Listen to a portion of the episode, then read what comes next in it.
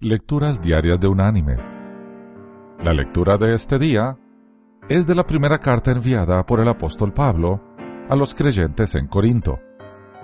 Allí en el capítulo 15, en el versículo 17, el apóstol escribió, Mas gracias sean dadas a Dios, que nos da la victoria por medio de nuestro Señor Jesucristo.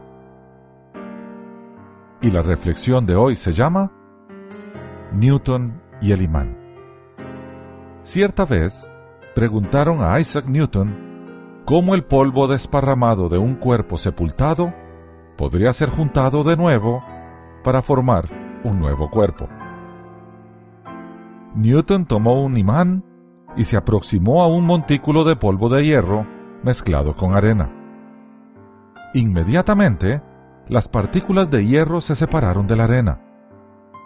La reacción del científico fue, aquel que concedió tal poder al imán, ¿no sería capaz de un poder mayor de juntar el polvo de nuestro cuerpo en un cuerpo glorioso? La respuesta de Newton aún no nos da la certeza de la resurrección. Esta, solo la fe en Jesús la puede dar. El apóstol Pablo procura en sus cartas profundizar esta fe, demostrando cómo ella ayuda a vencer a todos los enemigos.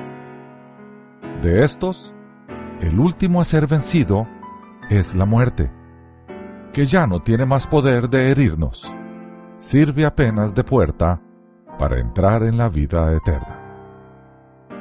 Un soldado cristiano, acostado de espalda en una trinchera, en medio de un fuego cruzado con el enemigo, oró ansioso por liberación.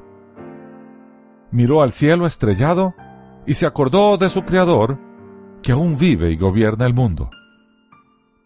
Pidió que su voluntad fuese hecha y así volvió la paz a su corazón hasta que llegó la mañana y también la victoria sobre su enemigo. Mis queridos hermanos y amigos, cuántas victorias semejantes fueron alcanzadas por la fe en Jesús y en la resurrección, especialmente en la hora de la muerte. ¿Cuántos cristianos recibieron y aún reciben el poder de entregar tranquilamente su alma a Dios con la certeza de un encuentro definitivo con Jesús? Esta victoria es nuestra por tanto, continuemos fuertes y firmes en el servicio al Señor. Al final, nos esperará el gran galardón.